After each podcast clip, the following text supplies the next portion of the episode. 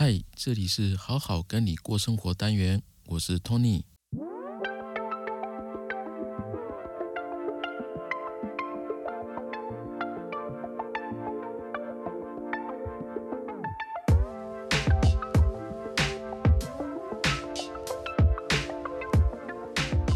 嗨，大家好。这几天呢，YouTube 界发生了一件大事情，是阿迪英文主理人阿迪这几天发了一部影片，他讲到他从去年的大的活动之后啊，有整整一年多的时间都陷入到这个忧郁的情绪当中，他得了忧郁症。那在这个期间呢，他觉得自己一无是处，好像做什么都没有价值，没有人会喜欢，那也很害怕去看朋友的评论。也怕有一些衰民啊批评自己，然后不管做什么事都提不起劲啊，甚至呃每天早上起床不知道活着的意义是什么。呃，后来他诊断出他确实得到忧郁症，那他也去看了身心科。那其实阿迪这个 YouTuber 他并不是一个个案哦，有其实有很多创作者都有这样的困扰，就是忧郁症的困扰。我想我自己先讲一个，就是呃忧郁症的成因，忧郁症的成因其实有很多原因的。不会单单只有一个因素，然后就得忧郁症，它其实很复杂的。但是为什么有这么多的这个创作者会得忧郁症呢？有可能一个是因为他们是大众的关注对象，所以呢，这样看起来好像创作者得忧郁症几率比较高，这是一个。这个我们不知道，我们不去讨论。第二个就是说，呃，因为创作者他们受关注的程度比较高，所以呢，在得到这样子的症状的前提啊，他们会有一个共通点，就是他们比较会在意他人的看法，会不知不觉的活在别人的评价当中。这个不是不好，而是说他们会，因为他们是要创作嘛，他们是做商业的行为，所以自然而然的会去在意他人的看法，即使他一开始是不在意的，但是也很容易不知不觉关注他人的对他们自己的评价。因为他们一定会去研究观众、听众喜欢看什么、听什么，然后去全力以赴的去拍这些内容，然后让收听的点阅率能够提高。他们会不断的看后台的数据啊，可能一开始的初衷并不是这样子，但是渐渐的，他很容易去把这些数据来定义自己。久而久之，他们很容易得失心会太重。如果这次的影片播放量不好啊，他们就就会很沮丧。那播放量很好的话，他们就很开心。很容易会把自己心情的好坏哦交给这个播放数，而不是自己创作的这种喜悦感来决定。那在阿德勒的心理学里面啊，他觉得人类的一切烦恼都是来自于人际关系，因为你总是想要获得别人的认同认可，所以有的人会会为了获得别人的认同而活，然后受到这样子的呃状况去驱使，所以就变得不自由的。应该是说，把受到别人的认同呢，当做一个副的产品，做得好的话，自然有人会认可，而不是直接追求这个认同而被认不认同牵制住。如果我们专注在内容上面，写出自己想写的，然后顺便分享给大家的话，这样的结果就比较不会去在意。那你对自身的评价、自己的评分是掌握在自己身上，而不是读者听众身上。得失心太重的话，就很容易患得患失哦，很容易会有忧郁的情绪，不一定是忧郁症，而是很容易会有忧郁、沮丧的情绪存在。我不知道大家上班的时候，或者是在私底下的时候，是不是一个拥有创作者身份的人？那么我自己就是一个创作者，我觉得，嗯，一个良好的心态的话。应该是把它放在自身的进步上面去做好自己的事情，不去在意结果。当然，这个它有它的挑战跟困难在啊，所以总归我觉得了解一些心理学是非常好的，因为你可以时刻的去觉察自己的心理状态，然后了解自己现在的情绪是怎么样，它就有一个衡量的指标，也能够帮助你提醒你在创作的时候，不是观看数那些数字很重要。而是内容的品质如何呈现？因为观看数呃数字这些的认同呢，只是一个副产品。如果我们做得好，它的自然散播自然慢慢的会增加。所以我们要学会自己为自己打分数，不要把自我存在的这个价值呢附在别人的看法身上。那这是一开始的一些简单的分享。好，那我们今天想要说的主题呢是爱为什么会伤人呢？其实因为我们常常深陷在里面哦，会容易看不清楚爱情的真相。那我今天要分享三个种类的，那特别会引起大家的关注。第一种是轮回型哈。什么叫轮回型呢？就是他一直交往的对象呢，都是同一类型的女孩子或男孩子。大部分的原因可能是童年的时候，他们跟父母的关系，不管是母子也好，或者是父女也好，他们在爱情当中想要重温当年的美好，或者是要弥补以前的这种遗憾，所以他在爱情当中想要潜意识当中想要把它找回来，所以他会想要找同一类型的异性呢来交往。那我有个朋友，他是个男生，他交往的女生朋友呢，都是看起来像小女孩，你可以说打扮起来有点接近萝莉风嘛。那他每一任的女朋友呢，都是同一种类型，就是超级需要爱呀，然后比较幼稚、任性、不讲理。那他的年龄可能二十到三十左右，不管他年龄年龄有多大，他的心理上面呢，其实都是小女孩的样子。我们曾经为这个事情呢聊过天。那就他跟我分享一些事一些他自己的想法，他觉得跟他自己的童年有关系哦，因为他们小时候他跟他哥哥都是很在家都是乖乖乖乖型的，然后很听妈妈的话，那也不给家里呢会添麻烦，就是乖小孩嘛。那他也没有挨过父母亲的打或骂，有时候他跟妈妈要钱的时候，可能要一百块，妈妈就给他两百块，感情好像很好。可是他总觉得他们小时候。一直到现在是缺少一种亲密感的，什么意思呢？就是妈妈会抱他，可是他没有从妈妈的肢体接触当中去感受到妈妈的对他的喜爱或者是开心。那妈妈也不是一个爱笑的人，也不善于直接的表达自己的情感。一般的亲子关系应该是比较轻松、比较自由，甚至有一些肆无忌惮的样子哦。但是。我朋友他跟他妈妈之间却是比较礼貌、比较客气，有点压抑。我朋友他甚至不敢完全放开的去跟妈妈撒娇啊、无理取闹等等的。那这种小时候渴望爱却得不到回应的这种感觉哦，他会一直深藏在自己的内心。所以他成年之后就会变成像妈妈那样的人，看上去是会照顾别人的，很关心别人的。他的外表当然长得非常成熟，可是他的内心呢是比较压抑啊，甚至你会感觉到他跟人在相处上面哦，他的内心的情感好像是处于一个隔离的状态。那这种特征呢，其实很特别吸引小女孩的呃女性。那跟他们这样的女性呢谈恋爱，其实是他说的，我没有谈过，所以他说是其实很累，因为他要不断的付出哦，对方呢会毫无节制的去依赖他。然后他自己的空间呢越来越少，那你一定会问说，那干嘛一直跟这样的人交往呢？其实他也尝试过跟不同类型的女生交往过啊，可能你交往过，嗯，很成熟的女性啊，很干练的女性，或者是很温柔的那一种，善解人意的那种，可是他没有办法跟他们相处，诶，就是光坐在那里吃饭，只是吃饭的时间当中，他居然。没有什么话可以跟对方讲，所以大眼瞪小眼的，就赶快把饭吃完，就想要赶快闪人他是有尝试过，但是没办法跟这类型的人相处。我是说交往，那一般朋友还可以，但是如果想要进入到交往的话，他觉得他自己是没办法的。后来他就自己分析自己哦，在潜意识里面，他其实是很需要小女孩型的这种。呃，对象，因为他的依赖呢，可以给他一种自信、温暖跟安全的感觉。虽然他会抱怨说女友实在是太过依赖了，他让他很累。可是另外一方面呢，其实他也在享受他的这种依赖跟无理取闹。我不知道讲到这边，大家会不会觉得说，嗯，这样的关系到底好还是不好？那对他来讲，他在这个关系里面去发现另外一个层面，对他来讲都是有意义的。我觉得大家可以去思考看看，嗯，你自己希望的是什么样的一个关系呢？那在这样的你觉得理想的关系当中，它给你的意义到底是什么呢？我觉得大家有空可以去思考看看。那至少在我朋友当中，他觉得自己啊不会被抛弃，因为女友很依赖他嘛，所以他从这样子的安全感当中去获得他自己的一种价值感。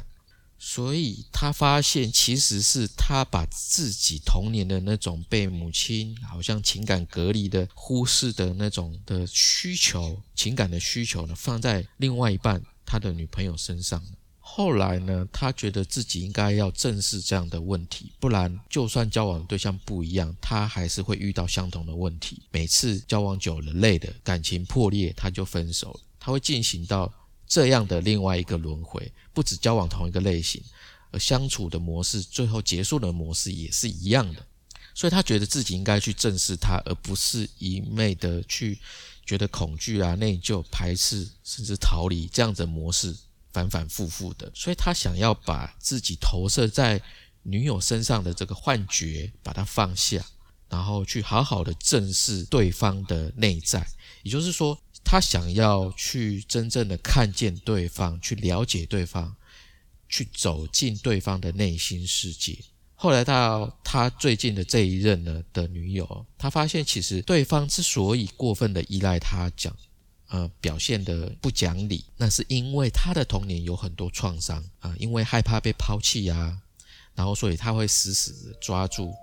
那因为他的女朋友呢也没有安全感，所以他会去做各种各样的事情呢，来挑战我朋友，来试探他的这个容忍底线。所以我朋友他怎么做呢？第一个当然是他努力的修炼自己的内心啊，让自己的内心更加的。变得更坚强、更强大。那第二个呢，就是开始学会拒绝他女朋友的一些无理要求。所以在两个人之间呢，把这个人际边界呢设定的更清楚。那也同时呢，跟对方好好的说：啊，你可以依赖我，但是我也需要自己的空间。所以呢，最终他们最近这半年呢，他们慢慢的关系有改善，做到了互相尊重，感情也越来越平衡跟健康。好，那第二种呢，是好人的爱。对别人好，其实也会伤人的哦，这很奇怪。我不知道大家有没有看呢？黑男的这个 YouTuber 的影片，他会在街头上面找一些漂亮的女生，然后问对方有没有男朋友。如果没有男朋友的话，他想要问对方想要什么条件，他可以帮他找。那通常呢，因为突然被问到嘛，所以大家下意识都会讲说身高要怎么样啊，长相要怎么样，看起来要阳刚要斯文，都是在讲外表。当然这没有什么不好，但是也有一种。女生她会说：“只要对我好就好了。”那我觉得这很奇怪哦。你还不认识对方，你怎么知道对方会不会对你好呢？好，这不管。但是呢，有一种有一种爱也会伤人，就是他们的好，如果是缺乏爱，或者是爱上幻觉、爱上想象。我现在讲这个缺乏爱的部分，就是童年极度缺乏爱的女生哦，她心里会有一种无助感。可是这种无助感，她会想要逃离。所以逃离的方式就是让自己变得很强，外表看起来很像女强人的样子，表现得非常强势。我干什么都可以，我都很厉害。他们展现的那种强大的能量。可是另外一方面呢，他对别人呢是很缺乏耐心的，他也不能接受别人在某一方面是比较弱势、比较无能的。因为弱势的人啊，会唤醒他们内心的这种无助感。特别是如果他们恋爱了，他们内心的那种无助的。这个内在小孩，他就会跑出来伤害别人。可是他们不觉得自己伤害别人，因为他们都是用好人的姿态出现的。他们是一个好妻子、好媳妇、好女儿，很能干的妈妈。她不仅呢把自己的事情打理得很好，另外一半的事情也打理得非常好，甚至说对方的家人的所有事情，她都处理得非常恰当，甚至连另外一半的朋友，她也能够帮忙。就是大家。所有的人都觉得他超棒的，然后你会觉得自己好像很弱势、很很无力。为什么呢？因为他总会在言行之间去表露一种你是需要我的，你没有我不行的这种态度。他会让一些自尊心很高的人会很痛苦。那如果自尊心稍微低一点的人，他会很依赖、很依赖，但是同时呢，他也相对的没有那么有自信。可当然，这不是说不好，而是说，如果你自己的依赖性比较强，自信、自尊心稍微低一点，如果你相处的舒服，那当然没话讲。可是，如果你是个自尊心高的人，你相对的就会很痛苦。那我讲一个例子，有一个女生呢，她典型，她就是典型的这种好人。她从小呢被爸爸妈妈忽视，因为爸爸妈妈比较传统，是比较把这个资源呢跟关心呢放在哥哥身上。所以呢，他自己在家里是没有什么地位的。所以为了要赢得父母的关爱哦，他就努力去做一个好女儿，不断的去付出。他考试考得好，念书念得棒，在家也做家事啊，对爸爸妈妈嘘寒问暖的。他努力去做这样子的角色。那好不容易长大了，在社会上面呢，有一些成绩，闯荡了一番，也交了男朋友，稳定的交往。在结婚之前呢，他努力存钱，然后给爸爸妈妈。买了一套四十多平的好房子，可是自己呢，结婚前其实一直都住在同样一个不到十平大的呃小套房。后来结婚之后呢，她把老公的爸爸妈妈照顾得非常好，毫无保留的去奉献她自己。生病的，甚至比她老公呢，老公的妹妹照顾得更好。那这个公婆呢，非常的喜欢她，可是她自己呢，跟老公的这个感情却没有那么好。那老公非但不感激她的付出，反而觉得她给她很大的压力，因为她老公就是那种自尊心比较高的人。那除此之外呢，她自己的亲生父母，她的爸爸妈妈一样的忽视她的付出，因为他们觉得她很好啊，她很棒啊，她什么都可以处理得很好，她不需要任何的帮助。可是他内心其实是非常需要爱、非常渴望爱的，不管是他自己的亲生父母也好，或者是他的另外一半，都已经都已经习惯了他的付出，而没有给他爱。这样的人呢，他其实内心是非常受伤的，因为他从小到大都没有真正的得到关爱。还有另外一种好人呢，刚刚说的是爱上自己的想象、自己的幻觉哦。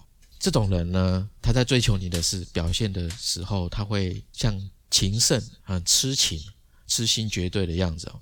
但其实呢，他是爱上他自己想象的样子，不是你真实的样子。可是，在爱情的阶段一刚开始的时候，都是这样子嘛，追求浪漫啊，追求激情，然后会有自己的想象。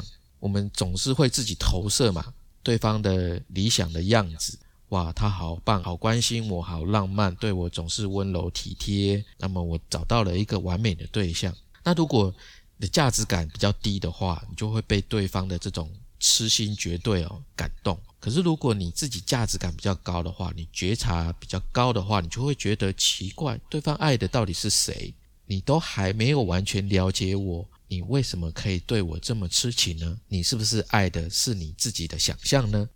就像我不知道大家还记不记得徐志摩或听过徐志摩这个民国初年的这个诗人哦，他跟陆小曼的故事其实就是这样子。徐志摩他就是这种爱上自己想象的一个人，因为陆小曼感受不到他的爱嘛，他觉得他爱的并不是真正的陆小曼，而是幻想中的他，所以他很痛苦。所以他一直折磨他，可是徐志摩就一直执意去做一个好人，所以呢，陆小曼他就执意去做一个恶人，不断的伤害他，为的目的是什么？为的目的就是去撕掉他的伪装。所以他们的故事就是这样子，来来往往的，其实看得很烦，我自己没有那么喜欢。所以啊。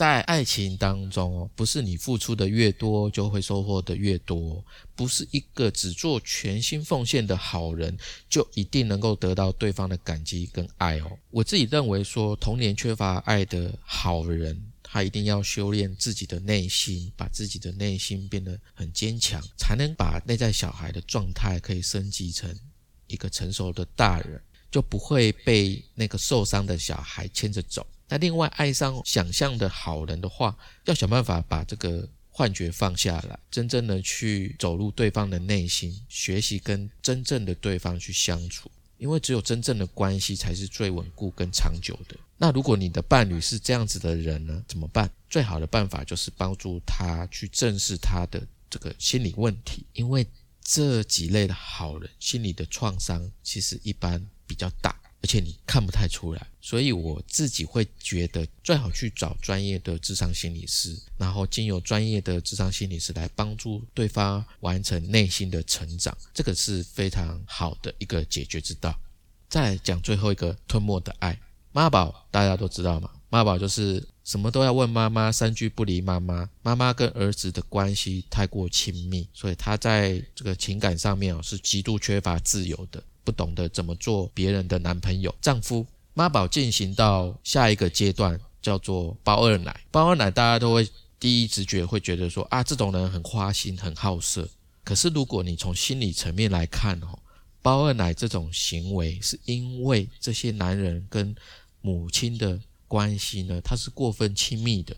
他在童年呢是被妈妈的爱绑死的，所以长大后想要借由包二奶的这个行为来逃离婚姻。那他们的原生家庭里面哦，女人的地位是普遍是比较低的。然后妈妈也好，或者是自己的亲生姐妹，她们容易在家庭当中受到男性的角色去排斥跟忽视，尤其是丈夫，所以她跟丈夫的感情呢是疏离的。我是说妈妈了，妈妈跟她自己的老公。所以，当妈妈呃这个母亲她有了孩子之后，她的地位就会上升。生了儿子啦，生了儿子之后，她地位就会上升。那对她来讲呢，儿子就会在情感上面去代替丈夫，变成了一个情感伴侣的角色。那因为她长期被丈夫冷落嘛，所以妈妈呢就会跟儿子诉苦。那儿子呢，一方面觉得自己被妈妈重视的感觉很好，另外一方面又觉得妈妈的这种爱很沉沉重。所以他希望可以逃离妈妈，可是又本能的对这样的想法感到羞愧。所以当他们这样长大之后啊，就会想方设法的在潜意识当中想要逃离婚姻的关系。但是他们很重视责任哦，他们不太会选择离婚。他们其实对对自己老婆很好，要什么给什么。可是除了这个之外呢，呃，原配在他身上是得不到爱的。这些男人会把欲望呢释放到二奶身上。所以这种包二奶的男人呢，他其实真正想逃离的是束缚了他整个童年的这个母亲，他渴望逃离吞没自己的母爱，去获得自由。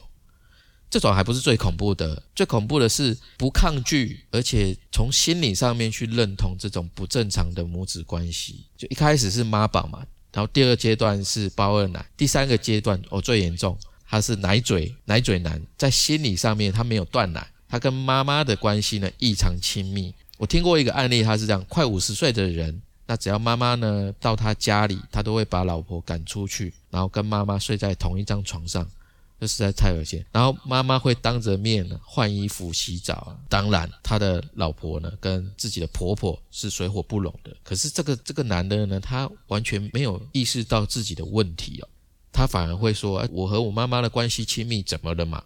所以这种人呢，如果不幸的你的伴侣是这样的人，唯一的办法就是分手，没有其他的解决之道，因为你非常难改变他，自己会非常痛苦，而这种痛苦其实是看不到尽头。好，今天介绍这三种爱哦，都是会伤人的爱，因为我们常常在这里面，自己陷在这里面，会看不清楚这个爱情的真相。有时候会跟自己幻想出来的人相爱，因为我们没有办法去正视自己的内心，把幸福呢寄托在找一个正确的人身上，因为我们很可能也走不出童年，然后妄想在爱情当中呢去重温童年的那种美好，或者是说去修正、去弥补童年的一些遗憾。如果有一天我们能够愿意去看见，好好的看一看真实的对方的样子。好好的去修炼我们自己的内心，有一天爱就不会再伤人，爱就是再一次的重生。这是今天的分享，希望大家会喜欢。我们每周三晚上七点会更新最新的一集。如果你是从 Apple Podcast 听的朋友，请记得帮我留评价哦。我们今天就到这边，大家再见，拜拜。